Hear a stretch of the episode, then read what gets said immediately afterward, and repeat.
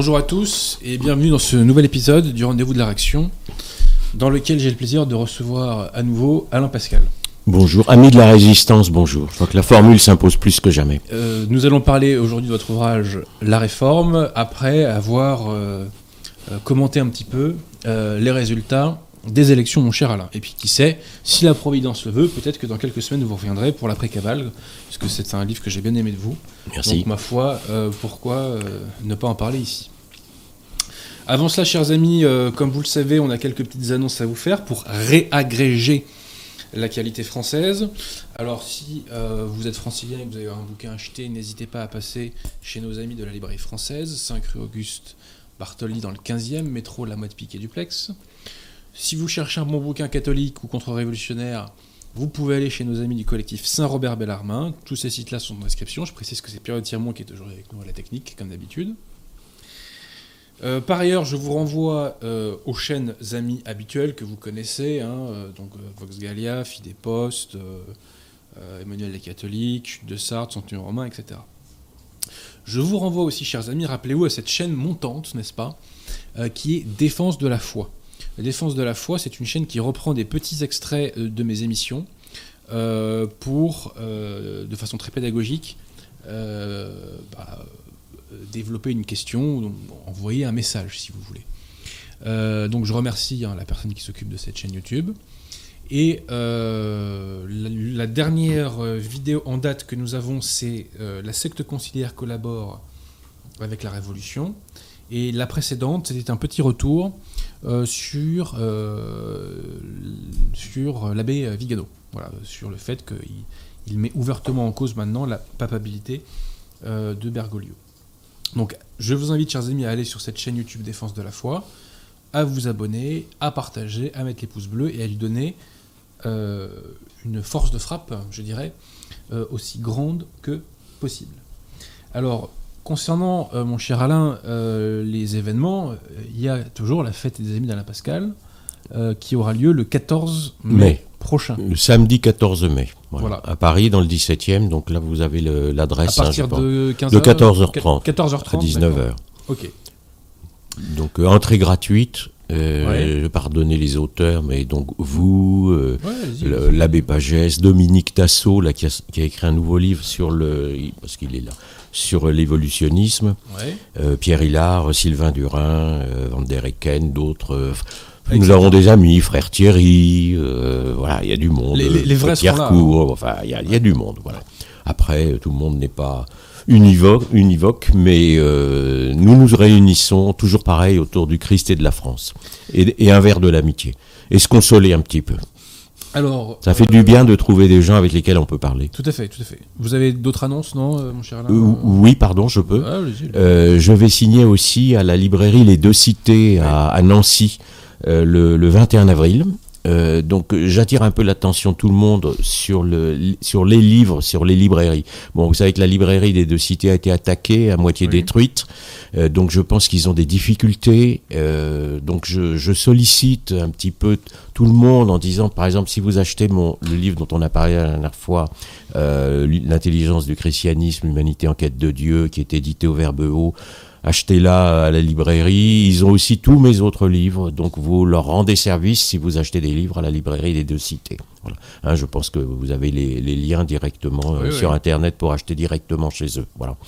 Euh, nous avons du mal, euh, nous sommes menacés, nous devons être solidaires. voilà. Aider, aider les libraires, aider les éditeurs courageux. Tout à fait. Euh, d'ailleurs, euh, chers amis, il y a le site des éditions Altitude en lien si jamais vous cherchez des bouquins pour vous refranciser ou pour vous catholiciser. Ça ne vous fera pas de mal, je crois. Euh, alors, mon cher Alain, on va dire un mot des élections. Allez-y. Alors, d'abord, avant de revenir sur le résultat en lui-même, je tiens à revenir un instant sur le débat de l'entre-deux tours. Puisque Marine Le Pen m'a extrêmement choqué, je vous le dis, pendant ce débat. Elle m'a choqué pour deux raisons principales. La première, c'est la cause de sa défaite. J'entends par là, dans sa défaite, dans le cadre de ce débat. Hein. La cause de sa défaite, elle est extrêmement simple, c'est la même qu'en 2017, c'est que Marine Le Pen a accepté d'aller sur le terrain de Macron, sur le terrain du système. Elle a accepté d'aller dans le cadre de cette réalité fictive dans laquelle les problèmes qui détruisent vraiment la France n'existent pas. Le grand remplacement, c'est une théorie du complot. L'avortement, pas de problème, c'est une conquête civilisationnelle, etc. etc., etc.. Donc effectivement, dans le cadre de ce monde imaginaire, de cette réalité fictive, Marine Le Pen n'a pas la place, n'a pas les coups des franches pour faire une critique radicale. Elle n'a pas les coups des franches pour mettre des coups critiques. C'est évident. Et en revanche, elle se fait dominer par Macron parce que celui-ci est meilleur que lui techniquement sur les dossiers euh, qu'ils abordent. Donc, première défaite, c'est d'avoir enfin la cause de cette défaite et ce qui m'a agacé, c'est qu'on accepte cette réalité fictive. Quand on pense que la question de l'immigration arrive à 23 heures et qu'on en traite pendant 5 minutes, alors que quand même, ce qui le problème numéro un de la France d'un point de vue temporel aujourd'hui, c'est l'afro-islamisation de la société, si vous voulez. Bon, et ça, non, ça n'existe pas. Je crois que les, les historiens des générations futures seront. Oui, parce qu'elle a oublié les fondamentaux. C'était terrible, cette omission des fondamentaux. Les quand même. Et ce que je veux simplement dire, c'est que le réel va nous rattraper parce que ce sont des fondamentaux.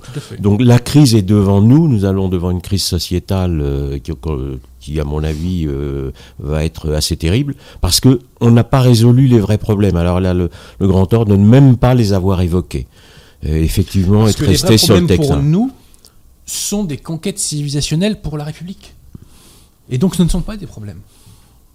Et donc effectivement, ces gens ne veulent pas résoudre euh, voilà. Moi, je suis très malheureux. Je suis très malheureux pour le peuple français, pour le, oh, peuple, pour le peuple qui souffre. Mais quand même, vous avez des gens qui ont, qui quand même sont confrontés euh, dans leur vie quotidienne euh, au malheur. À cause de l'immigration, je dis pas à cause des immigrés, c'est pas la même chose. vous le dites. Mais euh, qu'importe la formulation, c'est une réalité. Et nous sommes ruinés par l'immigration. Donc nous sommes les gens sont victimes et nous sommes ruinés. Il faut quand même que les Français ouvrent les yeux. les événements vont leur ouvrir les yeux. C'est le retour au réel. Hier soir, j'essaie de voir si je retrouve la formule que j'avais bien aimée. Je lui dis ceci. Nini Pécheresse a été sauvée parce qu'elle a fait repentance. J'ai tendance à penser que la France, qui approuve tout le mal qui est fait, ne mérite pas mieux que Macron. Voilà. Si vous voulez mon point de vue, mon cher Alain. Non, mais je comprends votre Les Français ne font pas pénitence, donc tant qu'ils font pas pénitence, ils méritent de se faire défoncer. Moi, ça je suis fait, désolé de le dire. Ça fait 60 ans que je suis dans l'opposition. Ça fait 60 ans que je suis déçu. Euh, donc, euh, et c'est pas une raison pour renoncer. Ah mais, moi, vous allez voir que moi je suis là pour donner un, discours offensif. Hein. Voilà. Donc, euh, alors je termine juste aussi sur le débat, c'est que moi ce qui m'a choqué mon cher Alain, c'est qu'elle n'a pas attaqué Macron. Et si vous prenez Hollande en 2012 face à Sarkozy, il l'a attaqué frontalement, il a mis en cause. Et on se souvient de ce célèbre passage de Hollande, lui dit moi président de la République, blablabla, bla, il déroule, et en fait il fait le procès de Sarkozy. Marine Le Pen n'a pas fait le procès de Macron, alors que quand même c'est le type le plus irritant de l'histoire de France, à peu de choses près, euh, avec Olivier Véran peut-être, euh, ce cher Macron. Il n'a pas été mis en cause. Euh, Hollande s'est fait élire sur la haine de Sarkozy. Il aurait pu, à défaut de se faire élire, Marine Le Pen aurait pu faire un très bon score sur la haine de Macron, ce qu'elle n'a pas fait. Bon, voilà. Donc j'attendais Marine Le Pen au tournant sur trois sujets pendant ce débat. Un, l'immigration. Deux, la dictature sanitaire. Trois, McKinsey. Sur l'immigration, rien qui va dans le sens. Le grand remplacement n'existe pas, donc rien qui va dans le sens de la remigration, rien qui va dans le sens d'une réduction drastique de l'immigration légale à tous les moins. Des mesurettes à prendre par référendum, mais ça va pas très loin. Bon, bref, elle n'est pas au rendez-vous de l'histoire.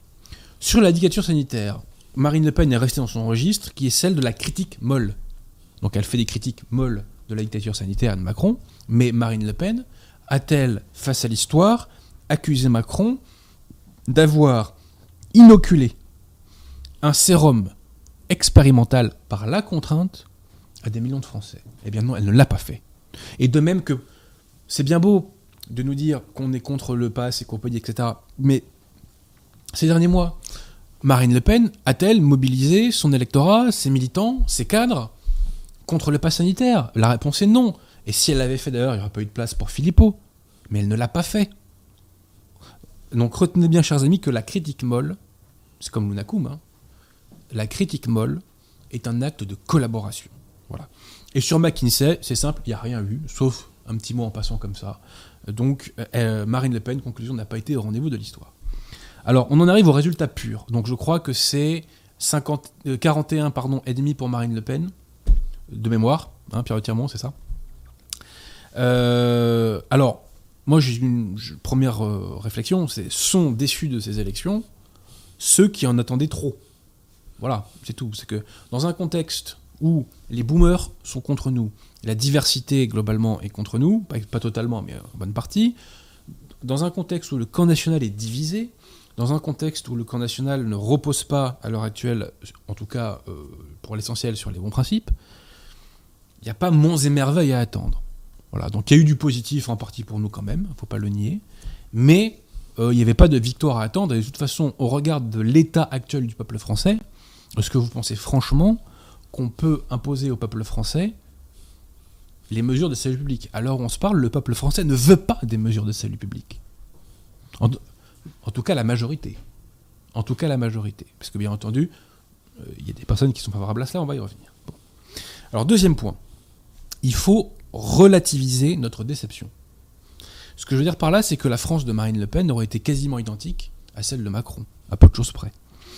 Si Marine Le Pen avait été au pouvoir, les mêmes valeurs auraient été à la base de la société et des institutions. Marine Le Pen au pouvoir, c'est autant d'avortements, c'est autant d'immigration, c'est autant, voire plus d'impôts. Au niveau de la dictature sanitaire, est-ce que Marine Le Pen était contre l'inoculation par la contrainte d'un sérum expérimental?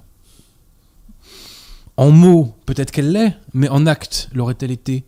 Je rappelle quand même que Salvini euh, a tourné Kazakh. Hein. c'est un peu l'équivalent outre-Rhin, euh, pardon, euh, au-delà des Alpes, de, Marine Le Pen. Alors il y a un, domaine où ça aurait pu, aurait pu y avoir un changement, peut-être, c'est sur la question de la guerre. Peut-être que Marine Le Pen aurait mis moins d'huile sur le feu que Macron. C'est possible. Mais encore une fois, j'en suis à un stade où, euh, pour faire confiance à quelqu'un politiquement, les mots ne suffisent plus. Il faut des actes. Voilà. Il faut des actes. Et comme Marine Le Pen n'est jamais au rendez-vous de l'histoire, c'est sa caractéristique, j'ai certaines réserves euh, sur cette question. Ensuite, mon cher Alain, euh, autre message, il faut bien comprendre que pourquoi Macron a-t-il été élu? Macron a été élu parce que la majorité est globalement satisfaite. C'est tout.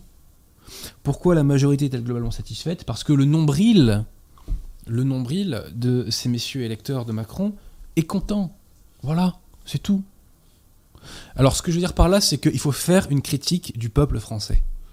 C'est bien beau de dénoncer euh, les élites, et les élites révolutionnaires sont malfaisantes, elles sont même maléfiques. Mais leur projet resterait lettre morte si, dans la société, il n'y avait pas, à tous les échelons, des relais pour cette collaboration. Permettez-moi de vous donner un exemple qui m'a fait péter un plomb.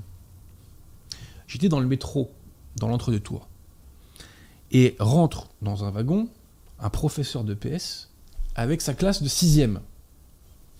Donc il y a tous les jeunes enfants qui sont là avec leur masque. Et pendant tout le trajet, tout le trajet, le prof de PS, Paul, ton masque, il leur met sur le nez. Euh, Julie, ton masque. Pendant tout le trajet. Eh ben moi je vous dis que Olivier Véran n'aurait commis aucun mal euh, de facto s'il n'y avait pas eu des gens comme ce prof de PS pour collaborer. Voilà. Donc il faut mettre en cause le peuple français. Et je vais vous donner un autre exemple, les dom-toms. En 2017, Marine Le Pen fait en Guadeloupe 24% et en Martinique 22%. En 2022, Marine Le Pen fait 69% en deuxième tour en Guadeloupe et 60% en Martinique. Pourquoi? Parce que les populations de Guadeloupe et de Martinique étaient contre la dictature sanitaire. Et ils ont combattu contre la dictature sanitaire. Et le résultat de ça, c'est quoi? C'est que l'oppression a reculé. Quand on combat, mécaniquement, l'oppression recule. Voilà. C'est pas compliqué. Donc, euh, quand on combat, l'oppression recule. Et quand on se laisse, marcher sur les pieds, eh ben effectivement, le type en face, il en profite. Donc je salue le courage dont ont fait preuve les populations d'outre-mer. Et elles, qui n'ont pas été satisfaites de Macron, eh bien elles ont voté massivement pour Marine Le Pen. Avec toute la réserve que j'ai pour Marine Le Pen, mais c'est pas la question quand j'évoque ça. Alors ensuite, chers amis, j'aimerais quand même euh, soulever des points d'optimisme. Parce que, je l'ai déjà dit, mais je le répète, la situation d'un point de vue du combat est beaucoup plus euh, réjouissante, si je puis dire, aujourd'hui qu'il y a 5 ans. Il y a 5 ans, il n'y avait pas ce bloc réfractaire qui est né avec les Gilets jaunes et le mouvement anti-pass sanitaire, dont Philippot a été l'un des plus grands artisans, il faut le reconnaître ça. Philippot n'a pas nos principes, mais ses chevaux de bataille sont compatibles avec les nôtres, en tout cas le Frexit et euh, le, combat contre l'oppression sanitaire. D'ailleurs, j'invite les gens à soutenir son mouvement, à le gonfler un maximum. Pendant l'entre-deux tours, voyez-vous, mon cher Alain, euh, j'étais allé à, la manifestation anti-Macron. Eh ben, il n'y a pas beaucoup de monde. Hein. N'y a pas beaucoup de monde. Et là, je mets en cause, je mets souvent en cause les boomers, mon cher Alain. Ben, avait globalement, la majorité des gens qui sont là sont des boomers. Il n'y a quasiment pas de jeunes en dessous de 35 ans, je dirais. Hein. Il n'y en a quasiment pas, quoi. Et là, je mets en cause la jeunesse française et je leur dis il faut vous lever, chers amis. Il faut vous lever. Sinon, vous allez vous faire marcher sur les pieds. C'est peu de le dire. Donc, premier point positif, il y a ce bloc réfractaire aujourd'hui qui n'existait pas et qui aujourd'hui existe et qui demain va continuer à se battre parce que les gens que j'ai vus tous ces samedis, ils vont continuer à se battre. Hein. Ils vont vont pas baisser leur pantalon. Hein. Deuxième point extrêmement optimiste, mon cher Alain, la nouvelle opinion publique, ce que j'appelle la nouvelle opinion publique, c'est cette opinion publique qui, naît sur Internet et qui tend vers la droite, la contre-révolution, la France, voire le catholicisme. Cette nouvelle opinion publique, dont nous sommes ici des animateurs, elle est beaucoup plus influente qu'en 2017, à tout point de vue. Elle est meilleure d'un point de vue quantitatif, puisqu'il y a beaucoup plus de vues. Euh, les exemples les plus évidents de ça, ce sont des gens comme Baptiste Marché ou Papacito qui font des, euh, des méga cartons. Et d'un point de vue qualitatif, elle n'a jamais été aussi bonne, cette nouvelle opinion publique, puisque est née cette avant-garde catholique, notamment euh, bah, avec, avec toutes les personnes que je relais, euh, hein, les Cyril Dubois, Guillaume Fanazol, etc. Donc toutes ces personnes que vous trouvez en description, chers amis, euh, avec nos émissions, avec vos passages Alain, etc. Avec la chaîne YouTube d'Alain Pascal, puisque dans les chaînes YouTube Ami, il y a aussi la chaîne YouTube d'Alain Pascal, faut pas l'oublier. Donc cette, cette opinion publique, cette nouvelle opinion publique, pardon, n'a jamais été aussi influente qu'aujourd'hui, à tout point de vue. À un point tel d'ailleurs qu'on a imposé à Zemmour le thème de la remigration. Ensuite, autre point positif il y a des médias dits mainstream qui ont un discours alternatif aujourd'hui, ce qui n'existait pas avant. CNews, Valeurs Actuelles, Sud Radio, vous prenez les émissions de Berkoff, c'est ce qu'on appelle la réinformation. C'est-à-dire que la réinformation qui était exclusive à la nouvelle opinion publique pendant des années commence à gagner du terrain sur les, euh, euh, médias dits mainstream. Peut-être demain sur Europe 1, nous verrons. Donc ça, c'est un point positif. Autre point positif, Marine Le Pen fait 41,5 euh, à peu près. C'est autant de gens qui n'ont pas, qui ont voté, je dirais, sans collaborer. Pour moi, peut-être que certains se sont fait des illusions sur l'intéressé, mais en tout cas, ils n'ont pas voulu collaborer. Ils n'ont pas voulu perpétuer le mal. Bah, c'est déjà énorme. Et euh, j'attire l'attention euh, des internautes sur le fait que Macron a perdu 2 millions de voix par rapport à 2017. Quand on voit les choses comme ça, déjà, ça donne une autre perspective. Et Marine Le Pen en a gagné 2 millions. Vous voyez? J'ajoute une chose. C'est que l'actif blanc a bien voté. Qui a voté Macron Les jeunes, blancs, un peu couillons, excusez-moi, ce qu'on appelle la génération Netflix. Il y a les boomers et 50% euh, de l'électorat Mélenchon, on en a parlé tout à l'heure, donc en gros la diversité. Mais l'actif blanc qui bosse, qui est confronté au réel, lui, n'est plus dans un mode de schizophrénie, si vous voulez. Et lui, il vote non collabo. Voilà. C'est quand même pas mal. Attendez, quand on y pense. Peut-être qu'on pourra faire quelque chose de tout ça demain. Deux autres points, euh, je vous l'ai déjà évoqué. Le combat pour la foi. Euh, alors, il se fait toujours, on se bat avec des cure-dents face à des chars d'assaut. Hein. Euh, mais ma foi, on fait des conversions.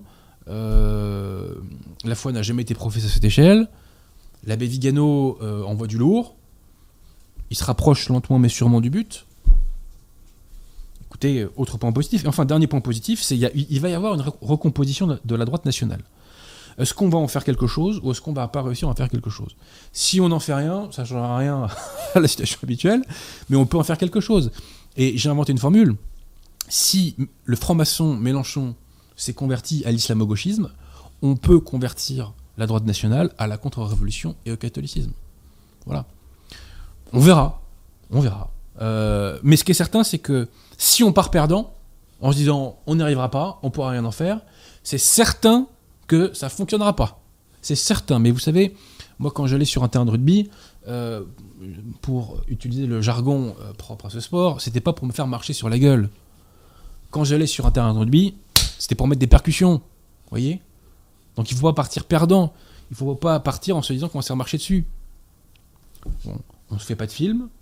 Nous sommes, mon cher Alain, des thomistes, des réalistes. On fait en fonction du réel. Si à partir du réel on peut faire des choses, on les fait. Si on se rend compte que ça ne fonctionne pas, on n'insiste pas. Voilà. C'est comme ça que je vois les choses. Vous avez raison sur un point, c'est que la base s'est considérablement élargie et que euh, une partie de la nouvelle génération accède à la connaissance des vrais faits historiques. Donc moi j'ai mené aussi une croisade culturelle. Des vrais principes, oui. Parce qu'il faut quand même revenir aux vrais principes. Voilà. Donc, euh, oui, moi j'invite tout le monde à la résistance. Alors, quand, j'emploie résistance, c'est vrai parce que euh, la France est occupée. Hein, la France est occupée, euh, elle est occupée par le bas, hein, par des, masses étrangères. Bon, et le pouvoir qui et, et par le haut, par, et par le haut, par qui la est, révolution, qui est illégitime. Donc, si vous voulez, il y a, y a, une nouveauté aussi, c'est que pour l'instant, c'est pas encore passé dans le domaine public, mais c'est la contre-révolution.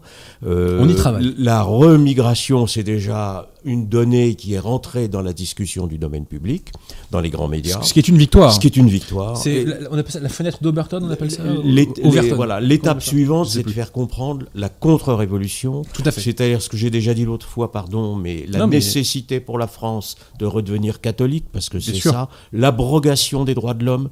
Donc la contre-révolution, là j'invite à 5 ans de résistance, si ça dure 5 ans. De combat. De combat. De combat acharné. De combat acharné. Pied à pied. Et euh, la, la contre-révolution, ça fait plus de 230 ans qu'on attend.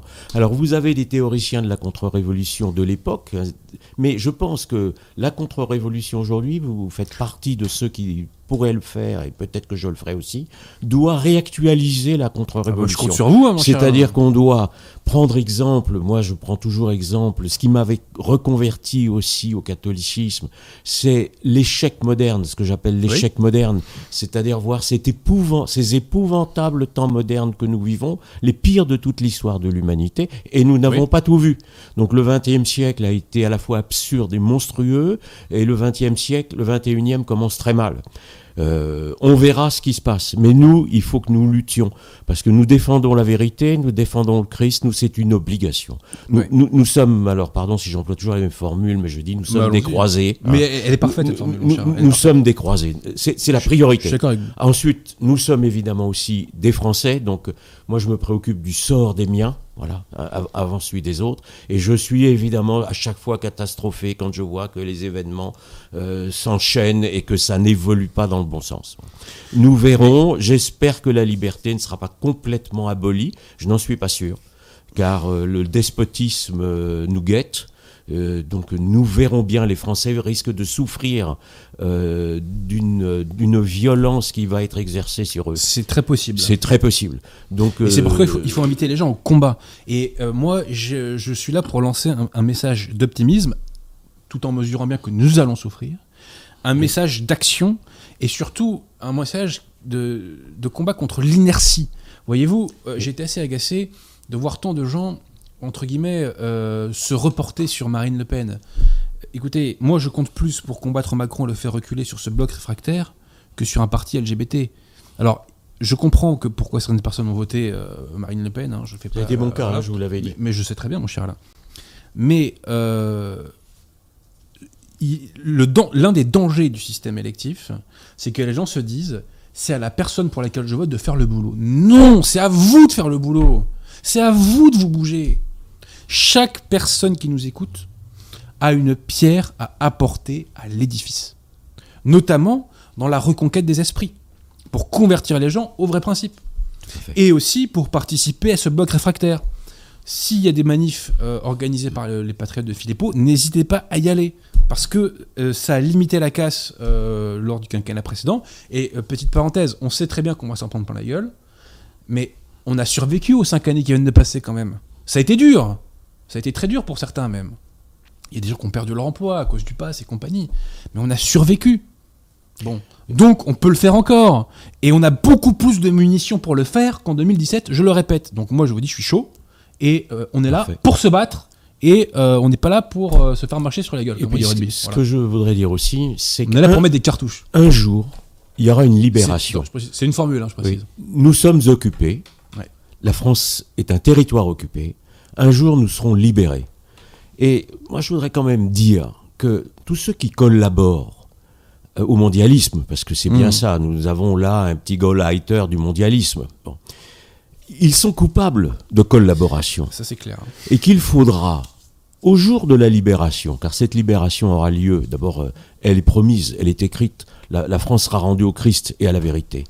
Ce jour-là, il faudra une épuration.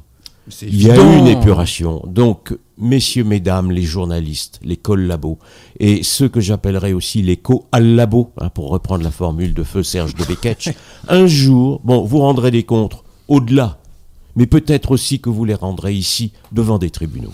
Mais vous savez... Vous savez, oui, allez, allez, Non, non, c'est tout ce que je veux dire. Un jour, la France sera libérée. Nous devons nous fédérer.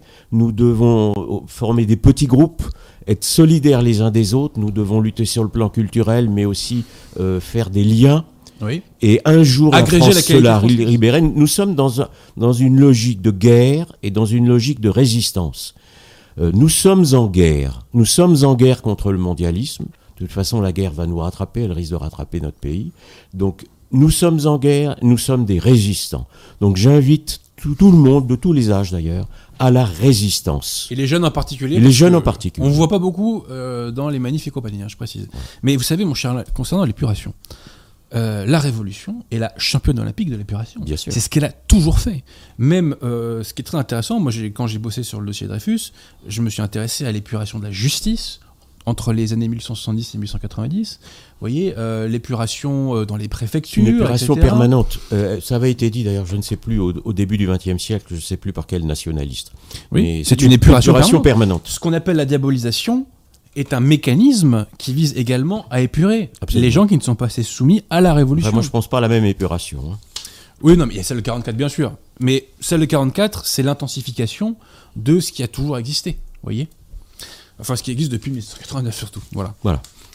Euh, et effectivement, il faudra mettre des gens qui ont les bons principes au bon poste.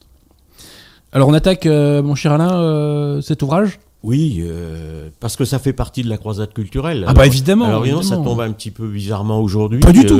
Au contraire. nous sommes des croisés, vous l'avez dit. Oui, nous sommes des croisés. Nous illustrons cette croisade. Nous illustrons. nous illustrons. voilà, si vous voulez. Alors mon cher Alain, donc là, vous avez fait 10 bouquins. Celui-ci est un de mes préférés. Euh, je pense que c'est votre livre qui est peut-être le plus facile d'accès. Parce que c'est un récit historique euh, sur euh, à peu près un siècle. et on entre très facilement dedans. C'est en grande partie un livre d'histoire. Pas exclusivement, mais en grande partie c'est un livre d'histoire. Moi je l'ai relu donc la semaine dernière, j'ai eu beaucoup de plaisir à le relire. On y apprend énormément de choses, bien entendu, parce que vous traitez soit de sujets qu'on ne connaît pas, euh, soit de sujets qui sont un peu traités, mais mal traités, si vous voulez. Et moi, c'est ça que j'apprécie avec vous, c'est que vous remettez les pendules à l'heure. Voilà. Alors, donc, la réforme, ça vient après la Renaissance, qui d'ailleurs a été rééditée, hein, je, le précise. La réforme, cette révolution. Alors, mon cher Alain, cette réforme, elle commence avec un, baril de poudre qui s'appelle Martin Luther. Alors, si vous permettez, je renvoie aussi à mon ouvrage Apologie de la papauté, où je consacre un, chapitre à la réforme et à Léon X. Et alors, dans ce, je cite énormément dans, ce chapitre Monseigneur Tizani, qui donne plusieurs causes de la réforme. Hein. Euh, le fait que le pouvoir civil empiète, empiète, de plus en plus sur le pouvoir euh, religieux, euh, l'humanisme, bien entendu, qui est aussi un retour du paganisme. Monseigneur Gaume a une très bonne formule pour nous dire que le, le, protestantisme, c'est le paganisme en acte. J'ai plus la formule exacte, il faudra que je la mm. retrouve. Euh, il y a aussi il y avait une décadence de la scolastique, et il y avait aussi, il faut le dire, euh, une certaine décadence dans, de la part d'une partie de la de l'Église qui n'a pas aidé. La Renaissance là-dessus a été très nuisible, c'est-à-dire que le, comment on peut dire, une corruption du haut clergé euh, qui, est le fait de la Renaissance euh, a, pu provoquer ce mouvement qu'est la réforme. Ce que je veux dire d'abord, c'est qu'avec la réforme, et avec Luther, nous sommes à la source des erreurs de Vatican II. Donc c'est beaucoup plus d'actualité qu'on ne croit. Les, erreurs euh, de, de, Vatican II ont leur source dans la réforme. C'est aussi pourquoi je me suis posé le. Si vous permettez une petite incise, mon cher Alain. Bounini le créateur de la fausse messe Paul VI invalide, je renvoie les gens à notre émission sur la messe, entre guillemets Paul VI, l'a dit à l'Osservatore Romano, quand il a fait la fausse messe Paul VI, il a enlevé les éléments liturgiques qui heurtait les protestants. Hmm. Voyez Donc Il y a une protestantisation, euh, ça c'est certain. On est en plein ce que vous L'autre chose que, que je, sur laquelle j'ai insisté aussi, c'est que c'est aussi à la source de la révolution moderne. Euh, la réforme n'est pas une vraie réforme euh, sur le plan d'une nécessaire d'ailleurs réforme de l'Église à l'époque, mais elle est une véritable révolution et elle est déjà, pour moi, la première étape de ce que j'appelle la révolution des Illuminés. C'est le début d'un mouvement politique qui va aboutir à la révolution. L'une des plus grandes erreurs sur un plan théorique, c'est de, de, faire passer l'individualisme de la Renaissance, alors là je vais, parler peut-être en théorie, pas, du domaine philosophique au domaine religieux. Euh, la grande, une des grandes erreurs de la Renaissance, c'est l'individualisme, puisque l'individualisme n'est plus évidemment l'individualisme chrétien, mais va être un échec qui va provoquer le collectivisme, puisque c'est l'individuation du grand tout. Alors je suis désolé si je rentre toujours dans ces mêmes sujets, allons-y, allons mais, mais c'est fondamental. Et la grande erreur de Luther, notamment, et des autres, c'est de transférer l'individualisme dans le domaine religieux. C'est-à-dire qu'à ce moment-là, l'individu euh, non seulement va être l'orgueil, le péché originel c'est l'orgueil, euh, l'homme qui se, qui se prend pour Dieu c'est l'orgueil, c'est ça le péché originel, mais l'individu va pouvoir inventer sa propre religion. Euh, c'est l'individu qui va devenir le critère du religieux. Alors à ce moment-là, il n'y a plus une vérité révélée par le Fils de Dieu, chacun peut l'accommoder à sa sauce. Donc si vous voulez, on va rentrer dans une destruction du vrai catholicisme, euh, dans une multitude de sectes, parce que chacun va pouvoir, selon ce qu'il pense, euh, il se pense illuminé par le Saint-Esprit et inventer sa propre secte, et on va arriver dans un relativisme généralisé.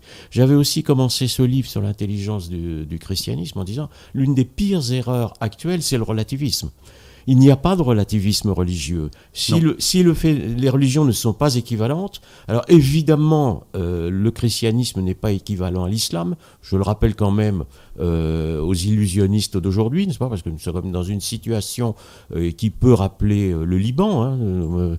moi, j'avais été au Liban très jeune, j'ai été très surpris de ce qui s'est passé par la suite. Donc, si vous voulez, ce sont des réalités. quand les musulmans sont devenus majoritaires au Liban, il y a eu une guerre civile, ça a explosé. Hein. et beaucoup de gens y ont laissé leur peau. Euh, je suis désolé si je parle un peu crûment, mais c'est une réalité. et euh, il n'y a pas de relativisme religieux et il n'y a pas de relativisme entre les religions chrétiennes. Vous avez une vraie religion qui est le catholicisme, euh, qui est détenue par l'Église recouverte par l'illumination de l'Esprit Saint depuis le début, puis en plus c'est historique, hein. je rappelle aussi que les apôtres se sont réunis à la Pentecôte, etc., et qu'il y a la transmission de ce que l'on appelle la tradition jusqu'à disons jusqu'à 1964. Mais si vous voulez... Vous aurez dit 58, moi. Mais... Ou 58, si vous voulez. On se comprend. On, peut discuter sur quelques dates. Oui, vous, mais enfin, le, le, le concile ne commence pas euh, en 58. Voilà. Euh, mais, mais, Jean 23 professait des hérésies, mon cher Alain, avant même. Hein, Ça, euh, avant Mais je sais très bien. Mais si vous voulez, voilà, nous, nous sommes là à la source de deux, de deux phénomènes. Il ne faut pas séparer le politique du religieux. Bien sûr. Le, toute l'histoire est religieuse. L'histoire n'est pas politique, elle est religieuse. Le politique est un effet du religieux. Voilà. Et pareil sur l'histoire de la philosophie, parce que la philosophie doit être placée au service de notre religion et non pas contre la religion. Ça, c'est votre combat, ça. Oui, mais c'est mon combat et c'est évidemment ma dénonciation de Descartes et de la philosophie moderne. Mais la philosophie moderne a été rendue possible parce qu'il y a eu le protestantisme. Euh, on va passer les étapes, mais vous avez la contre-réforme et le Concile de Trente qui rétablit notamment le thomisme, puisque c'est extrêmement important. Donc à partir de ce moment-là, jamais la philosophie moderne, qui est antitomiste évidemment, n'aurait dû être euh, élaborée si la chrétienté n'avait pas été coupée en deux par la réforme. 1520, donc la réforme c'est 1520, c'est une date catastrophique pour la chrétienté, parce que après la grande défaite, n'oublions pas 1453, hein, et les, massacres de chrétiens euh, dans tout l'Orient, le retour de l'Orient, la, soumission de l'Orient à la barbarie musulmane, et ensuite la deuxième date, c'est 1520, parce que là, la chrétienté est coupée de l'intérieur. L'Europe elle-même est coupée en deux, et la moitié euh, de l'Europe va perdre l'intelligence du christianisme. Donc je, reviens, tous mes livres se tiennent, hein, parce que l'intelligence du christianisme a été perdue à cause de la réforme. Donc c'est un phénomène considérable. Euh, c'est pas évidemment les intentions de ceux qui, se sont révoltés au départ, hein, c'est pas l'intention de Luther. Mais il n'empêche que c'est la conséquence. Un arbre se juge à ses fruits. Tout à fait. Tout à fait. Alors euh, on va commencer peut-être par... Donc c'est d'actualité. Bien sûr. ça semble ancien, c'est le XVIe siècle. On va, on va retourner au XVIe siècle. C'est le combat pour le réel et c'est le combat des principes. C'est le combat des principes. Euh, mon chien, donc on va commencer par dire quelques mots de, de Luther. Euh, donc Luther euh, avait-il vraiment la vocation euh, Dans quel ordre était-il déjà Luther était, Il a été chez les Augustins. Chez les Augustins, d'accord. Mais en fait, il vous savez qu'il n'a pas la vocation. Alors j'aurais écrit évidemment une biographie de Luther. je me suis beaucoup inspiré d'un théologien de la fin du 19e siècle, qui est le père de Nifle, qui était un dominicain, sauf erreur de ma part. Et je crois qu'il a été réédité. Alors je, il faudrait ah. regarder euh, depuis mon livre, parce qu'à l'époque il ne l'était pas. Euh, j'avais eu ses œuvres grâce à notre ami le frère Thierry qui m'avait retrouvé ah, ça dans des très vieilles éditions que nous saluons. Et euh, je pense que les éditions Saint-Rémy, alors il faudrait vérifier, ont réédité le Père de Nifle. Mais c'est un ouvrage considérable. il y avait aussi un abbé, donc je, évidemment j'ai rien inventé, je me suis fondé sur des théologiens et sur des, des les références qu'ils avaient pu donner. Euh, donc Luther n'a pas la vocation. En fait, vous savez qu'il est, euh, il avait déjà eu, il, est épargné par la foudre. Il, pense que la foudre a failli lui tomber dessus. Oui, la tombe est tombée. Voilà, il est rentré. Il y a tout un tas de circonstances qui le font rentrer dans, un monastère. Et euh, en plus, il rentre chez les Augustins, qui, sont évidemment des moines tout à fait pieux, qui sont dirigés par comment il s'appelle, Thopitz, et, mais qui, sont, euh, qui font partie de, qui sont très proches de ce que l'on appelle la, dévotion moderne, c'est-à-dire c'est un mouvement mystique, mais c'est un mouvement qui de temps en temps oublie euh, les fondements rationnels de la foi, c'est-à-dire que la, la, mystique ne doit pas s'éloigner euh, du dogme. Donc vous avez, avant Luther, tout un, tas de mouvements de ce que l'on appelle notamment les mystiques rénants, puisque c'est très important ça, est très important, et qui l'influence. Et il n'a pas en fait la connaissance scolastique, juste une chose, ce qui n'est pas euh, favorable pour réformer l'Église, parce qu'il vaudrait mieux être un connaisseur en scolastique pour pouvoir réformer l'Église. Petit arrêt sur image. Oui. Euh, parmi ces mystiques rénants, on compte le fameux Maître Écart, oui. qui était kabbaliste. Oui. Alors moi, je me pose une question. Comment se fait-il que Maître Écart, donc, qui, vivait dans un monastère, euh, comment se fait-il que cet individu devienne kabbaliste? Par quel canal cela se fait-il? Comment il découvre ces influences-là? Pourquoi il y adhère? Alors, il faut quand même reconnaître euh, à sa décharge qu'avant de mourir, il a dit si j'ai fait des erreurs. Voilà, il s'est euh, soumis à la papauté. Voilà. Il s'est soumis à la papauté. et en plus, ces, erreurs ont plus été exploitées par des sectes elles ont peut-être euh, été exploitées plus loin que ce que lui-même euh, euh, voulait faire. Hein. je, veux pas ça a été extrapolé, on va dire. voilà, voilà. La, grande erreur de, de, Maître Eckhart, c'est il est influencé par ce texte qui s'appelle le Zohar. Donc c'est déjà les mystiques rénants sont, sont influencés par la Kabbale. Mais, mais comment ils peuvent tomber là-dessus? Moi, c'est la mode. je veux dire, c'est la mode parce qu'en fait, vous aviez dans les monastères les textes hermétiques, notamment qui avaient été qui avaient été traduits de l'arabe, et puis les, les, les spéculations sur ce que l'on a appelé la déité, c'est-à-dire en fait un non-être. Donc les, mystiques rénants ont été séduits par une forme illuminative. C'est déjà une forme d'illumination. C'est une mystique illuminative, mais qui est coupée du dogme.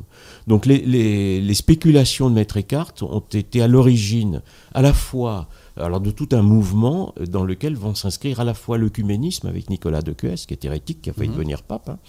il y en aurait déjà eu un, et euh, avec Erasme. Ils sont tous, et, Luther aussi, ils sont euh, des élèves d'un mouvement qu'on va, qui s'appelle les Frères de la vie commune. Oui. Euh, et, qui sont effectivement, qui s'inscrivent dans la suite de, ce mouvement des mystiques rénants, qui redeviennent panthéistes. Hein. Ils sont hérétiques, ils sont panthéistes. Et, Luther a passé un an de formation Absolument. chez les de formation ou de déformation. Ouais, et, en plus, il a été influencé très vite, euh, bon, chez les Augustins et chez les, franciscains aussi, mais euh, par, le, par un franciscain hérétique qui est Occam. Alors voilà, celui qui Guillaume est, Guillaume d'Occam. Il est, il est certain, alors ça c'est très clair dans, dans, dans, le Père de Nifle, que euh, Luther est un occamiste. avant d'être augustinien ou de se prétendre augustinien, il étudie Occam, il est déformé par Occam, euh, qui, est, un mouvement euh, moderniste. C'est le modernisme, c'est-à-dire à la fois une sorte d'illumination, une foi illuminative, et qui, fait, qui met à l'écart la raison. Donc on ne raisonne plus, on est illuminé. Mais évidemment, c'est la porte ouverte à toutes les hérésies. On a parlé de révolution écartienne à la fois dans la mystique et ensuite en philosophie puisque euh, la Renaissance est aussi une conséquence de, la révolution cartienne.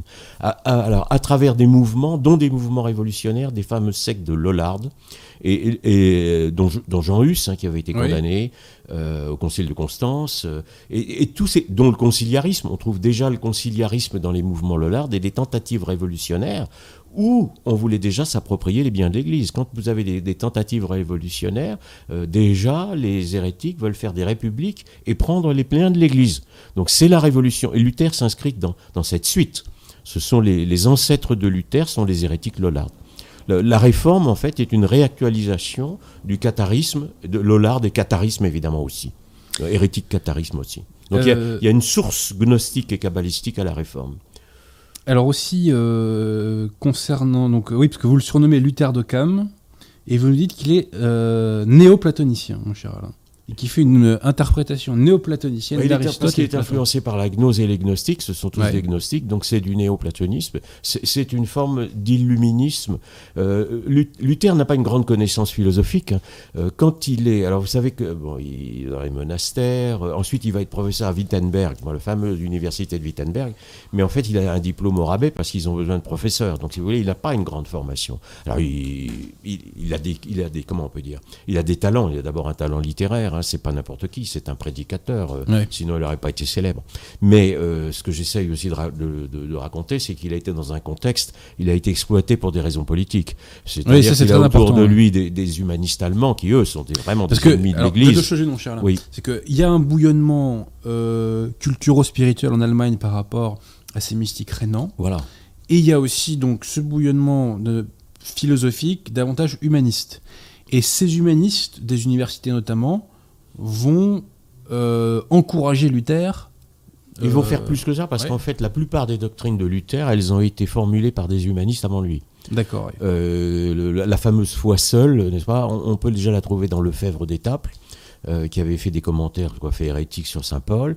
Euh, et puis peut-être même avant, euh, dans, un, dans le fameux Agrippa van Nettesheim, dont on avait peut-être déjà parlé une fois, qui eux sont aussi des initiés à la Kabbale. Alors ce qu'il y a aussi d'intéressant, c'est que si vous voulez, que il y a tout un groupe, vous avez des, dans les universités, notamment allemandes, vous avez des groupes d'humanistes qui vont provoquer la réforme. La réforme, c'est un mouvement qui naît avant même la révolte de Luther, avec ce qu'on appelle l'affaire Reuchlin. Reuchlin, qui est allé étudier la Kabbale en Italie, qui est un élève euh, des universités italiennes, euh, Pic de la Mirandole, etc., qui vient, qui, est, qui, est à, qui fait aussi une défense du Talmud. Donc vous avez une, une, querelle sur le Talmud, et dans cette querelle, les dominicains s'opposent à Erasme et Luther. Et en fait, je crois que c'est et aux païens et, et aux païens, aux païens de l'université d'Erfurt vous avez des néo-païens qui défendent le Talmud.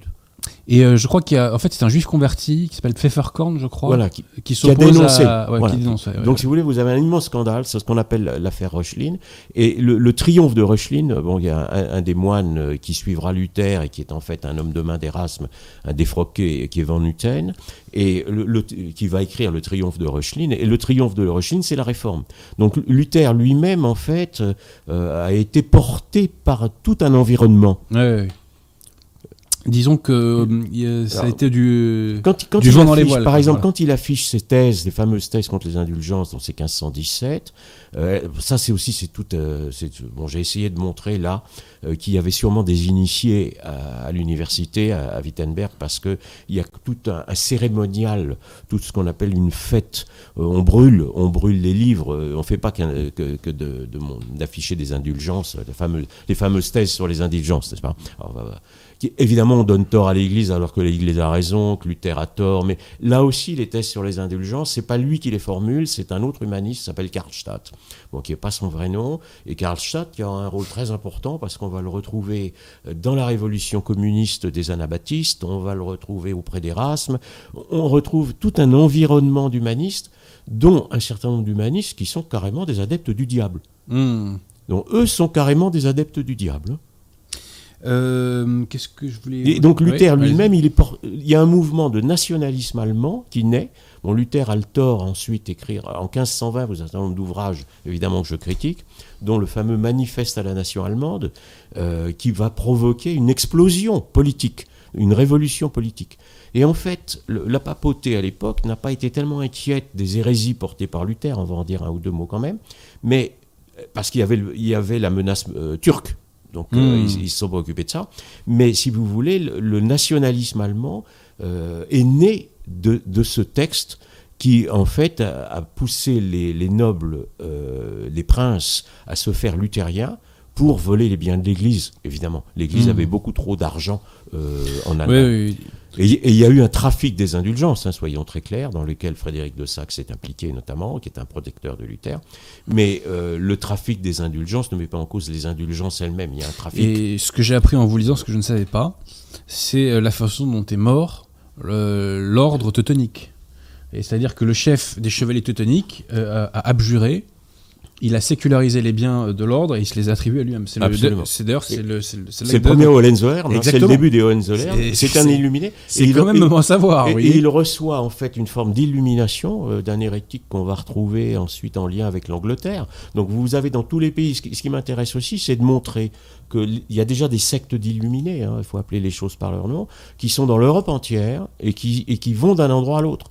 Vous avez des illuminés qui passent d'Italie en Angleterre, qui vont provoquer l'anglicanisme. Euh, c'est Osiander, n'est-ce pas, qui, euh, qui, va illuminer le, le, le, Hohenzollern, qui est un de Brandebourg. Alors, c'est pas le même que celui qui est dans le trafic des intelligences, mais qu'importe. Et vous aurez ensuite, et Luther est dans le coup. Luther et Mélenchon, ils sont dans le coup. C'est-à-dire que euh, c'est l'époque où Luther proteste de son innocence euh, devant la papauté, mais il dit euh, à Hohenzollern, oui, oui, prenez les biens, faites la Prusse. C'est la Prusse, c'est le début du duché de Prusse, hmm. qui, sera évidemment une terre maçonnique extrêmement importante et dont l'ordre teutonique qui avait euh, fondé toute la Haute-Prusse. Enfin, c'est un ordre euh, qui a été très important, euh, et qui a défendu l'Occident, qui n'a pas été perverti, hein, contrairement aux Templiers. Donc, si vous voulez, qui a vraiment. Et, il s'est accaparé les biens, et, et le, il sera définitivement, comment on peut dire, éliminé de l'histoire par Napoléon, par le, frère Bonaparte. Hmm. Euh, l'Empire mettra définitivement fin à ce qui a pu être euh, l'ordre teutonique. Donc il y, a, une logique dans l'histoire qui va se projeter. Hein. Euh, il y a une forme de lutte permanente de siècle en siècle des mêmes sociétés secrètes. Hein. Avant d'en arriver au contenu de l'hérésie de Luther, est-ce que vous voulez dire un mot d'Erasme, mon cher là Parce que c'est un de, une de vos cibles préférées. Le, sous-titre du livre, là, c'est Le siècle de la folie. Hein, donc la, ah le siècle de la folie. Un petit clin d'œil, c'est parce que euh, et donc c'est la nef des fous. Et là, on voit pas sur l'illustration, mais en haut, il y a une tête, c'est Erasme. En fait, Erasme tire les ficelles. Euh, Erasme fait l'éloge de la folie en 1511. Et Luther lui-même va dire qu'il est un disciple d'Erasme. Il va prendre les, théories d'Erasme et il va les transposer dans le domaine religieux. Et Erasme, lui, va accompagner tout le mouvement euh, de la réforme, de la révolution, et abandonnera Luther. Euh, c'est un sale type, Erasme, les choses par leur nom, en dehors du fait qu'il soit antichrétien.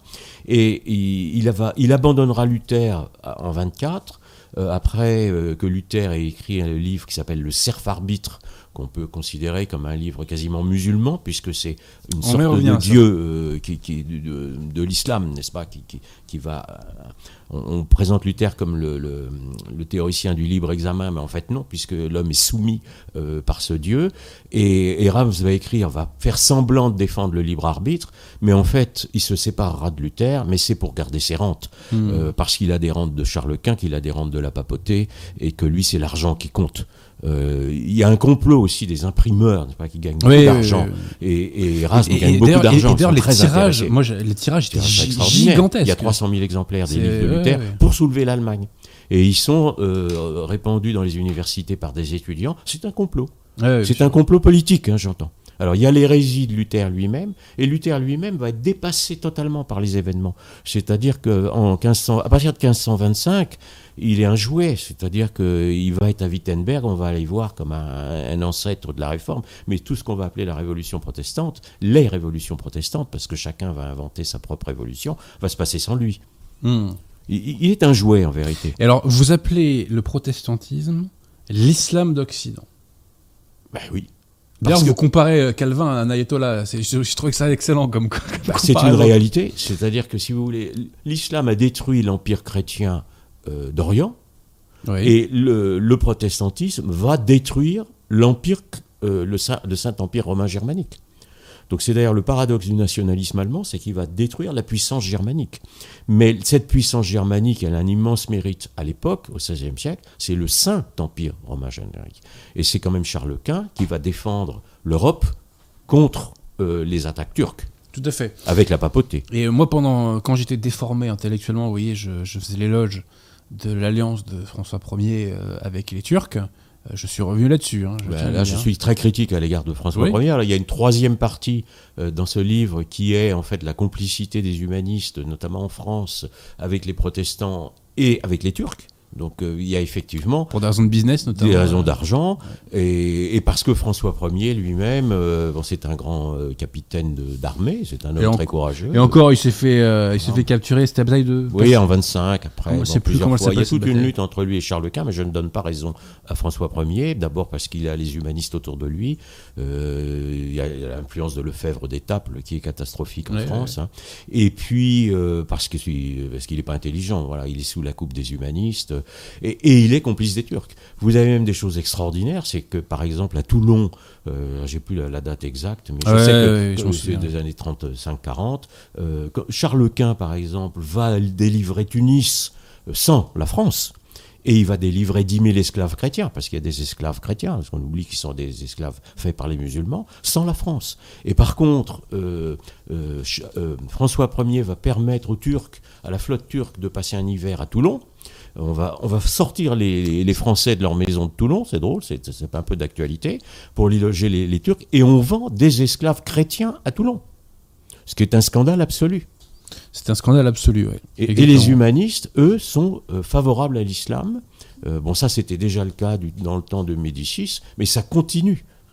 Donc hmm. il y a là-dessus une sorte de scandale humaniste, hein, ce que j'appelle le, scandale humaniste euh, dont j'ai parlé. Ils ont l'indignité sélective, nos, chers humanistes. Ça, nous, rappelle les humanistes d'aujourd'hui d'ailleurs. Et il y a aussi d'ailleurs une complicité des princes luthériens et protestants avec.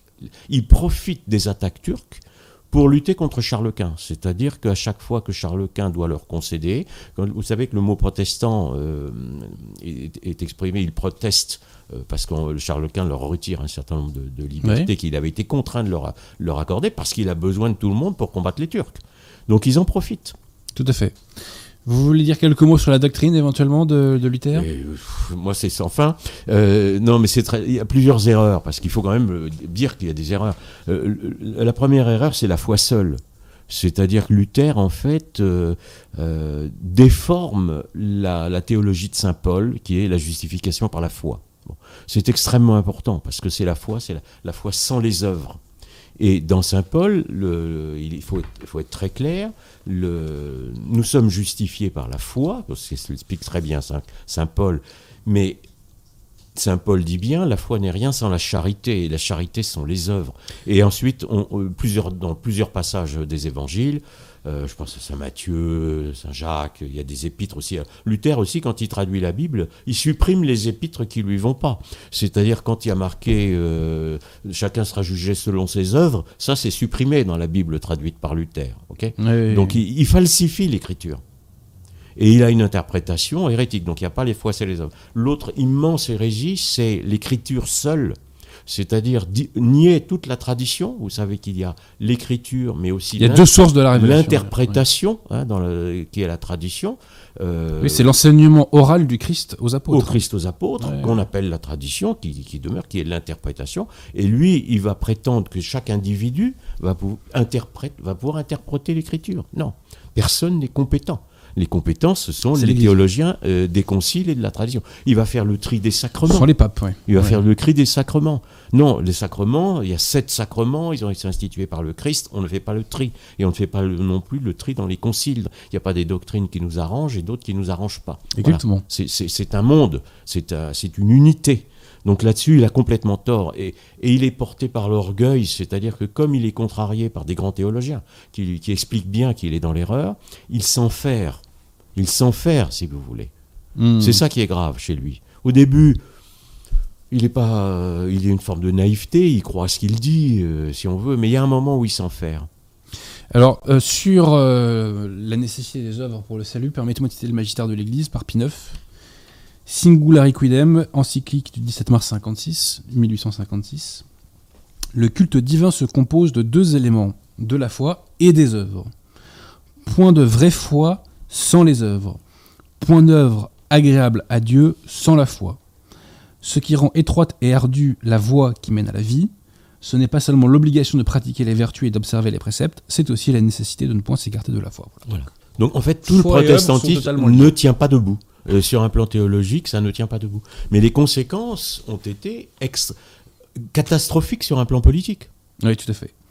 Euh, et philosophique. Peut-être un mot sur Calvin ou sur les guerres de religion, mon cher. Euh, euh, oui, oui, j'ai appelé Calvin l'ayatollah de Genève. Parce qu'effectivement, bah, Calvin, quand il prend le pouvoir à Genève, il, gouverne comme un musulman, quoi. Il n'y a aucun doute. Vous avez aussi le, dans, dans, le protestantisme, ils ont repris, par exemple, même Luther déjà reprend ce qu'on appelle le sacerdoce universel, c'est-à-dire que il n'y a pas besoin de formation, chacun peut être imam, donc chacun peut être pasteur euh, bon, vous avez toute une débauche aussi hein, des sectes protestantes euh, où les gens se sont mariés, étaient bigames, il y, a eu comme des harems. Enfin, et, ça, aboutit à une déchristianisation de l'Allemagne. C'est une catastrophe pour le, pour le christianisme en Allemagne, euh, la réforme.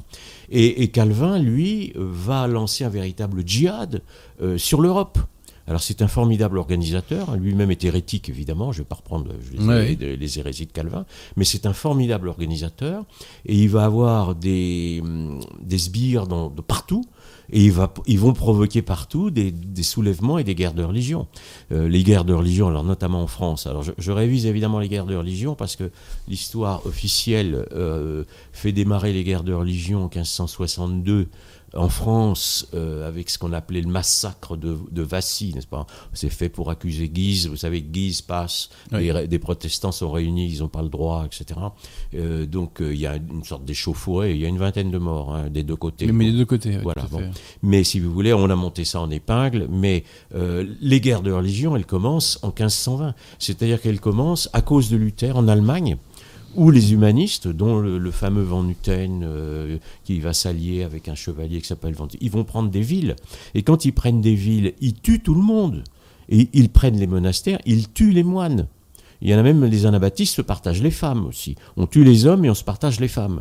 Ils font des véritables harems. Donc si vous voulez, tout ça se passe en, en Allemagne. Ensuite, vous avez en Angleterre, à cause d'Henri VIII, bon, vous savez, Henri VIII, qui est un, monstre ah, d'abomination, qui est toujours vénéré, mais qui est le roi de la Renaissance en Angleterre. Euh, Henri VIII qui va tuer des femmes, mais qui va faire ce drame qui est l'anglicanisme, c'est-à-dire la rupture avec Rome. Euh, Thomas More sera sanctifié parce qu'il refuse cette. Euh, il a beau avoir été un ami d'Erasme, lui va mourir pour la foi. c'est quand même un héros de la foi. Ça, c'est quand même impressionnant. donc il y a ensuite celle que l'on appelle la Grande Élisabeth, euh, qui va tuer euh, environ 40 000 catholiques, n'est-ce pas? Tous les catholiques sont massacrés. Vous avez des massacres de catholiques partout, en Suède, au Danemark, partout où les protestants prennent le pouvoir, les catholiques sont massacrés. Et tout ça, ça se passe avant 1562. Et, ensuite, dans les fameuses guerres de religion, l'histoire officielle met en exergue la fameuse Saint-Barthélemy euh, de 72.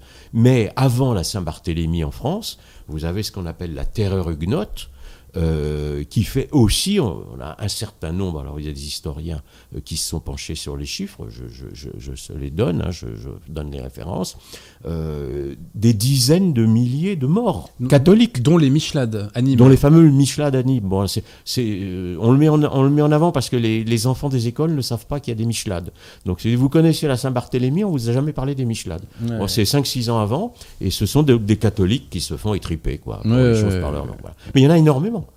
Et vous avez notamment euh, des, dans, les Huguenots, qui forment une république euh, dans, le, dans le Midi, et euh, ils vont faire plus de destruction qu'il y en aura en 1793. sur, le patrimoine, sur le patrimoine. alors, soi-disant, ils sont chrétiens, mais on décapite le Christ. Euh, et je ne parle pas des profanations, des morts. Et puis aussi, ça se passe aussi en Angleterre. Alors là, bon, moi, vous savez que je suis très porté sur le sacrificiel, sur tous ces rites. Mais vous avez partout des, rites de sacrifice, notamment sur les prêtres. C'est-à-dire, on ne se contente ah, pas de les exécuter. Ben alors, je raconte un minimum, mais quand même un certain nombre d'horreurs. C'est-à-dire que dans une guerre, vous pouvez tuer quelqu'un, mais là, il se passe des choses qui sont absolument abominables. Donc, euh, je ne vais pas les dire, mais malgré tout, c'est de la réalité. Hein, on avait parlé de Monseigneur Gaume, mais ces sacrifices sur les humains, hein, ce sont des monstruosités, ce sont des, barbaries. Donc les, les vous voyez, le lapsus, révélateur. révélateur, pour une fois aussi, ce sont, n'est-ce pas, se sont conduits comme des barbares. Il y a une révolution protestante qui est barbare. Et ce que je veux dire, c'est que le catholicisme a été la victime. Et l'Europe a été la victime. La France a été la victime. La France vivait en paix avant les guerres de religion. Tout à fait, tout à fait. Voilà. Euh, et voilà. on prend quelques questions du public, absolument, euh, mon cher. C'est enfin donc après. Oui, alors dans l'ordre, ça commençait par la politique, on y revient, puis un peu on descend vers. Ouais, on sujet, si vous voulez. Euh, c'est moins intéressant la politique, mais bon, on va prendre des questions quand même. La réseau demande est-ce que ce ne sont pas à cause des affaires que le RN va devoir affronter qu'elle a été très réservée durant le débat? C'est possible, mais moi je pose une question. Elle est très lente la justice, dis donc. Euh, parce que pour Monsieur Fillon, elle a été expéditive. C'est vrai. Alors, euh, moi, en 2017, déjà, on me disait que euh, le RN allait couler. Enfin, c'était à l'époque le FN parce qu'il y avait apparemment des affaires très compromettantes. Comment se fait-il que la justice a été si lente A-t-on voulu mais se ménager un Poutine Ball en perspective de deuxième tour? Je, je n'ose le dire. Je le pense, mais je n'ose le dire. je n'aime pas Monsieur Fillon, mais malgré tout, pour deux ou trois costumes, par rapport aux scandales qui sont cachés euh, sur les cinq ans euh, de, du gouvernement de M. Macron et de ses sbires, je crois que là le scandale est tellement énorme. Et, puis c'est pas ça. Les, et que tout passe sous la table. Les casseroles de la politique, on sait que c'est pas ça, quoi. Je veux dire, des costumes, enfin, c'est des, dérisoires. Embaucher son épouse, c'est un classique aussi. oui, oui, voilà. C'est rien du tout. Enfin bon, alors pardonnez-moi, ça peut paraître immoral ce que je veux dire. Non, non, mais si vous voulez, des euh, vrais crimes de la classe politique française, voilà. c'est dérisoire. Voilà. Euh, le comte de Monte Cristo, je suis surpris de voir que M. Pascal titre la réforme et non la prétendue réforme.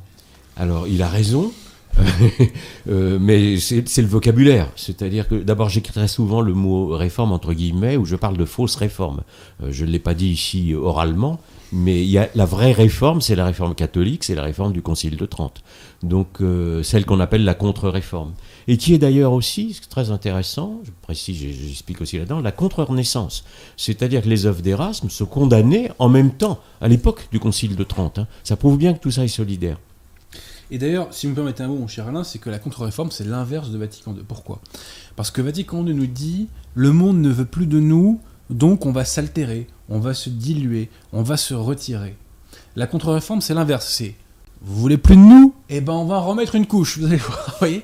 C'est l'inverse, quoi. C'est la fameuse phrase de Chesterton qui nous dit que l'Église n'a jamais été aussi forte, enfin elle, n'a été forte, pardon, que de son intolérance. Voyez-vous euh, Et le Concile de Trente est un monument. Oui, bien sûr. Est un monument imprescriptible. Donc, euh, y compris évidemment sur le plan liturgique. Donc euh, on ne doit pas y toucher, soyons extrêmement clairs. C'est pas moi qui faut le dire, ça. non, non, mais bon, vous voyez que je suis là aussi extrêmement clair là-dessus. Pierre entièrement, d'autres questions euh euh, Benjamin Bernard demande pourquoi les Français continuent à nommer Macron de libéral, voire d'ultralibéral, d'où vient cette confusion? Parce qu'ils ont été déformés, c'est tout. Vous savez, moi, quand je rencontre quelqu'un qui se dit libéral en société, je lui pose la question, je dis, mais au fait, t'as créé combien de boîtes dans ta vie? Voyez Et généralement, là, il répond pas, hein, le mec en face, hein, parce qu'il n'en a jamais créé. Alors, ce, que je veux quand même à chaque fois répéter, mais ça fait rien, c'est que le libéralisme est la première gauche, sur un plan théorique, sur un plan philosophique, hein, de John Locke et que euh, notre, le mondialisme aujourd'hui est ce que j'appelle capital socialiste ou libéral socialisme, c'est-à-dire en fait le capitalisme apatride, évidemment pas national, mais apatride en haut, pas la finance apatride pour la superclasse, et le socialisme en bas pour tenir le bétail. Et, monsieur, le communisme, hein, et le communisme quasiment. Donc monsieur Macron est au service de l'argent, là-dessus on est d'accord, mais c'est pas ça le libéralisme. Et M. Macron, en vérité, est un socialiste, voire un communiste, et peut nous faire un système à la chinoise, notamment pour la, dictature sanitaire, on va bien voir ce qui se passe. Euh, donc, si vous voulez, ne le classons pas de droite. C'est hmm. un homme d'extrême gauche.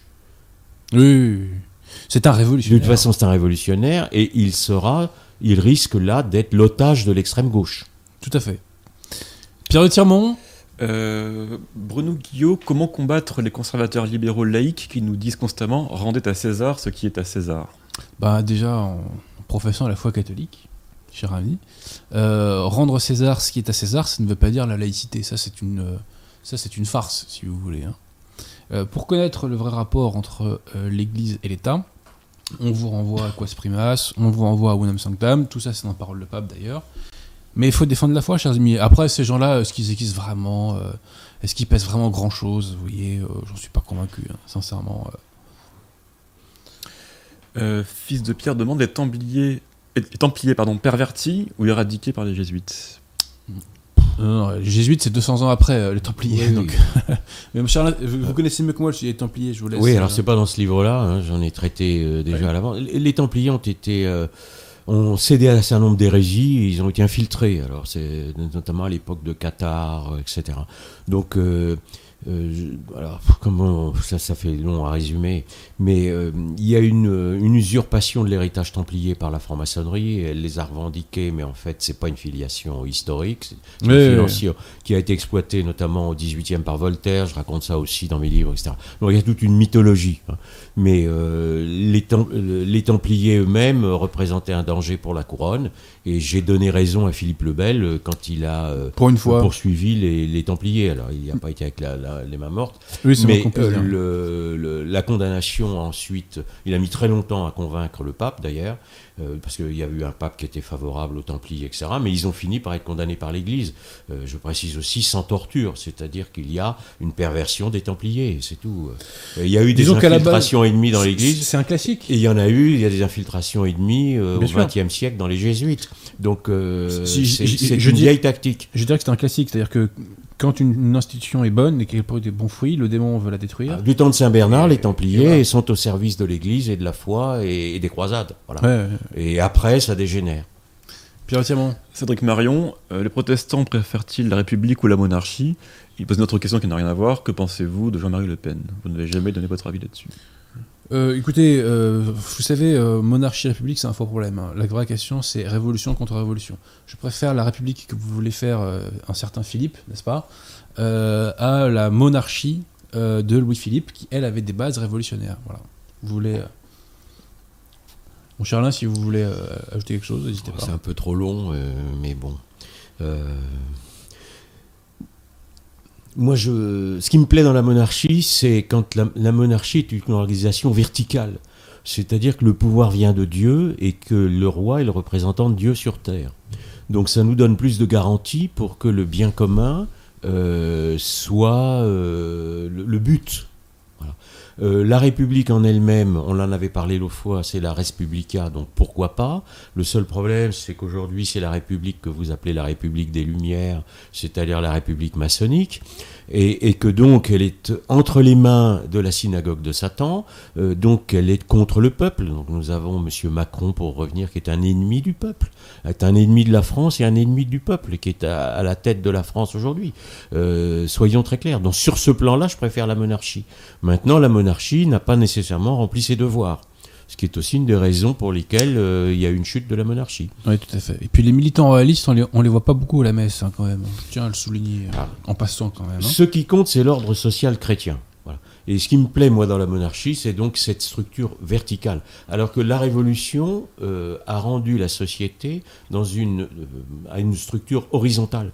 C'est-à-dire que nous n'avons plus le rapport transcendant, nous, ne sommes plus reliés au ciel. C'est ça qui est, la grande rupture révolutionnaire. Euh, la société du temps de Saint-Louis, parce que s'il y a un roi que j'aime évidemment beaucoup, c'est Saint-Louis, euh, il y a une organisation des corporations, par exemple, hein, que, la Révolution va aussi supprimer, c'est pas pour rien, euh, une organisation verticale du travail, avec une protection des plus faibles, n'est-ce pas? Il y avait déjà une protection des, des derniers, des, des, plus simples. Voilà. Il y a toute une, toute une société verticale. Et nous sommes, avec la Révolution, passés dans une société de lutte des classes. Donc les classes, notamment dans les France, dans, en France, où les générations ne sont plus solidaires, elles sont opposées les unes aux autres. La France est divisée à l'intérieur d'elle-même, pour reprendre votre titre. C'est ça le drame de la, de la République actuelle. Alors après, on nous demande ce qu'on pense de Jean-Marie Le Pen. Euh, moi, je suis pas très fan. Euh, je lui reconnais des mérites. Euh, il a été courageux en tant que soldat, etc. Mais bon, c'est pas ma tasse de thé, quoi. Voilà. Mon cher Alain, vous. J'ai pas envie d'en parler. Bah, n'en parlons pas alors. Une question de Ozan. Auriez-vous des livres à conseiller sur les guerres de religion? Le mien. Pardonnez-moi. non, non, mais je suis d'accord avec vous, c'est une bonne synthèse. Excusez-moi de, dire ça. Euh, j'ai ce que j'ai cité, vous avez eu, euh, vous avez un travail de, je n'ai pas les références exactes là de Burteret, vous avez un travail. Euh, j'ai une bibliographie, alors je oui, bah, pas là sous les yeux, hein, mais j'y renvoie les gens si vous voulez. Il y a, il y a, beaucoup de, livres, de, très bonnes études qui ont, qui ont été faites là-dessus. Et puis aussi les bouquins de la Bédaras, enfin les livres de la Bédaras sur l'histoire de l'Église sont absolument passionnants. Et puis acheter votre ouvrage pour avoir la bibliographie qui est dedans. bah oui. voilà. Oui. Euh, non, non, c'est bon. Une question de Louis. Euh, que pensez-vous des 50 officiers français qui sont encerclés à Mariupol dans un bankster et des envois de véhicules César? Écoutez, je connais pas le dossier, moi, donc euh, franchement, je n'ai pas grand-chose à dire. Hein. Question précise. Euh, je prends en direct ce que je lis. Ne craignez-vous pas que Emmanuel Macron ne nous entraîne dans un conflit économique ou pire avec la Russie? Alors, il y a un truc dont on n'a pas parlé en début d'émission et qui peut. Euh, enfin, moi je suis pas sûr que Macron il, il, aille au bout de son quinquennat. Je vous le dis pour, pour une raison très simple c'est qu'il y a un nouvel invité, un invité surprise entre guillemets, c'est l'inflation. C'est-à-dire que euh, on a l'immigration de masse, la délinquance de masse, le chômage de masse, etc., etc., etc., mais on n'avait pas l'inflation. C'est-à-dire que l'épargne n'était pas érodée. Si on rajoute ça, je ne sais pas comment les choses vont se passer. Hein. Parce que la montée des prix, euh, historiquement, euh, c'est pas synonyme de stabilité politique. Hein. Donc, euh, bon, voilà. on verra ce que ça donne tout ça, mais bon. D'autant qu'il y a un endettement dont on n'a pas non plus parlé pendant la campagne, quasiment, alors qu'il est gigantesque. C'est-à-dire des, des, dizaines de milliards, donc des centaines de milliards même. Donc, euh, D'ailleurs, je pense les chiffres euh, qui avaient été donnés il y, a, il y, a, six mois, on parlait de 1200 milliards supplémentaires de dettes, ils sont passés à 600 milliards. Donc je ne sais pas comment on a trafiqué les chiffres. Je pense qu'il y a quelques dizaines, centaines de milliards euh, qui sont dans les coins et qui vont sortir de sous les tables. donc en plus, non seulement vous avez une inflation, mais c'est que la France n'aura plus de crédit. Oui, tout à fait. Donc, euh, Ce qui aurait été le drame de Marine Le Pen d'ailleurs. Si Marine Le Pen était arrivée au pouvoir, euh, les banques auraient fermé complètement le crédit, donc leur empêché de gouverner, il faut être réaliste. Donc euh, voilà, bon, après on verra, euh, on verra ce qui se passera. Hein. Je veux dire, quand on regarde le, la trajectoire, je dirais, du quinquennat Macron, enfin personne n'aurait pu deviner qu'on vive tout ce qu'on a vécu. Hein. donc euh, faut être prudent quand on fait des prédictions sur l'avenir.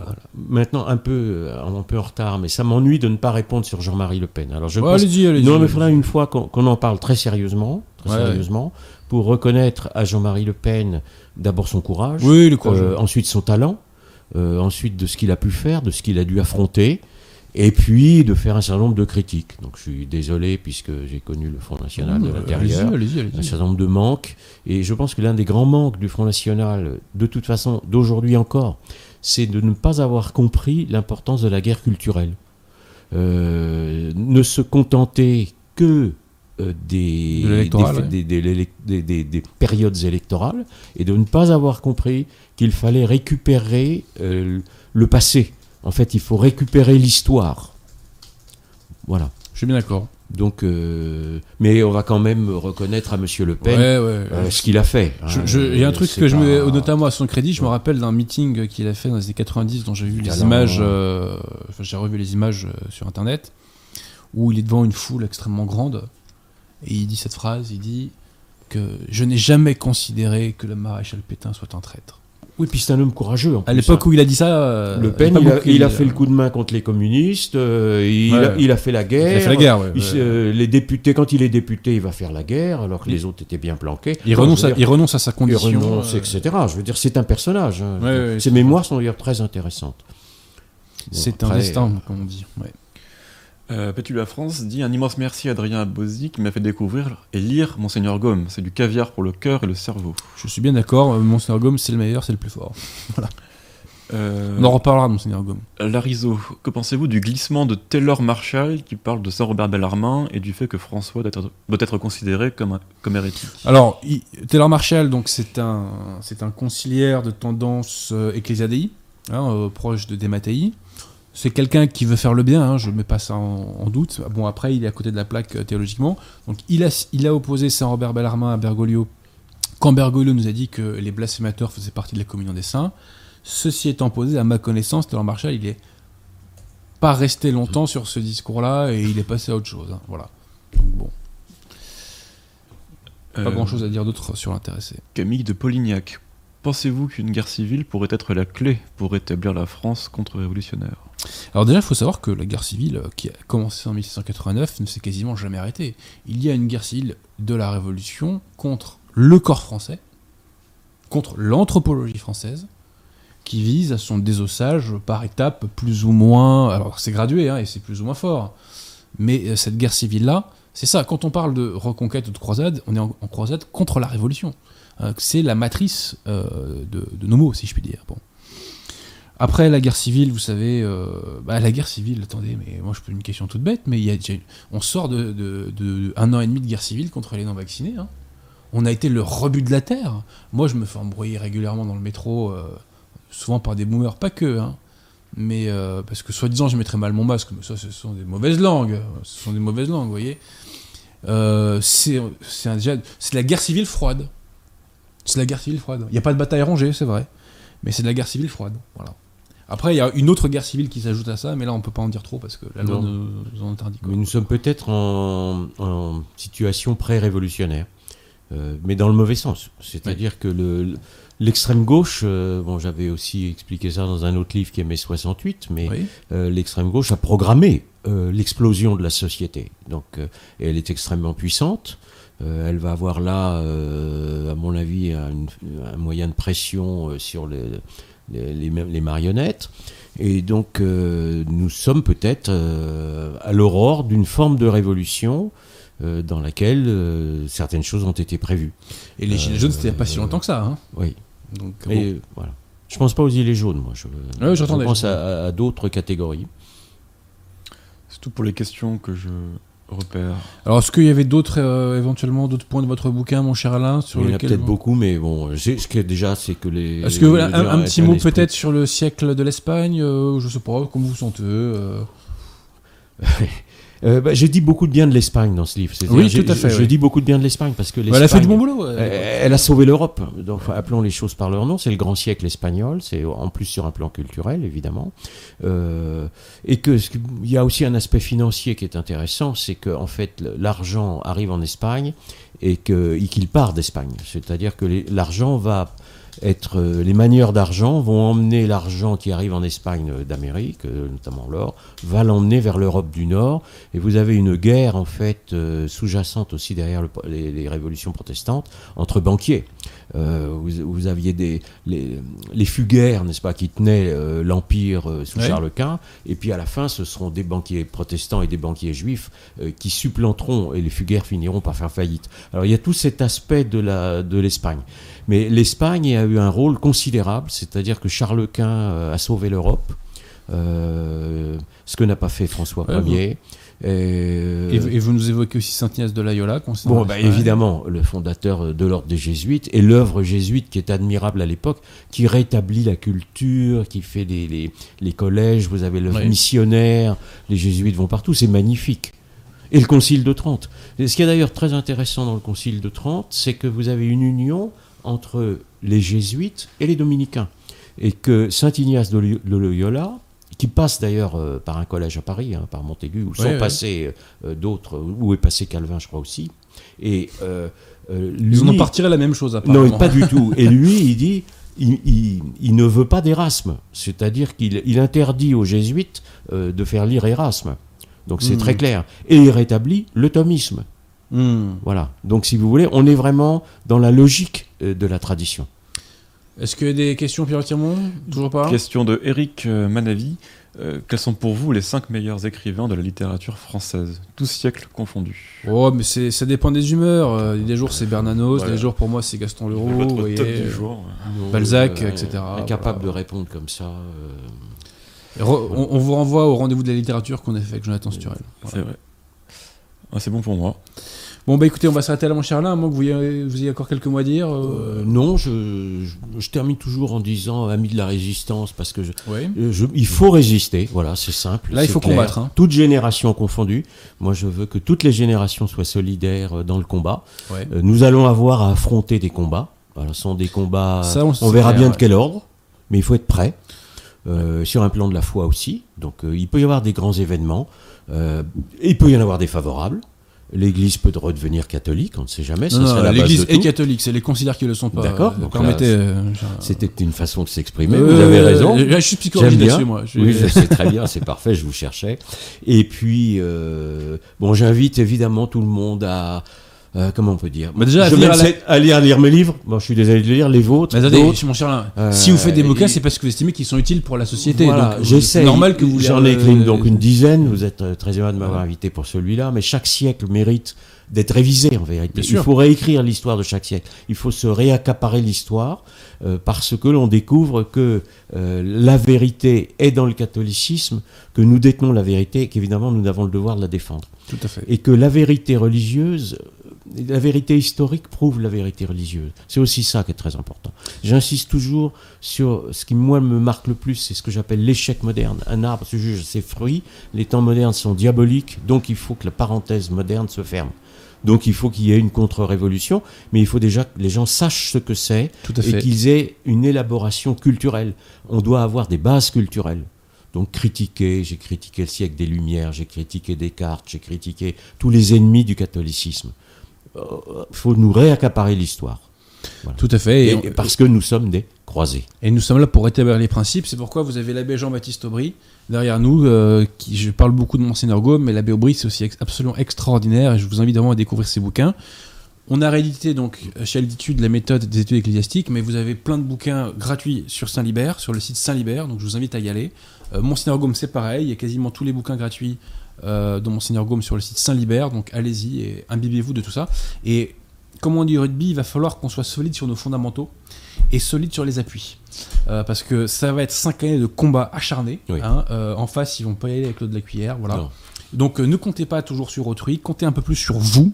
C'est à vous de vous engager, c'est à vous de livrer vos forces, je dirais, au combat. On a besoin de tout le monde, tout le monde a sa petite pierre à apporter. voilà, donc on va, ça va être dur, mais en combattant, euh, on gagnera à la fin. Voilà, tout simplement. Merci Pierre Tirmont, merci Alain. Euh, on se reverra j'espère bientôt pour une nouvelle émission. Et puis bah écoutez, on se dit à très bientôt. Et que Dieu garde la France.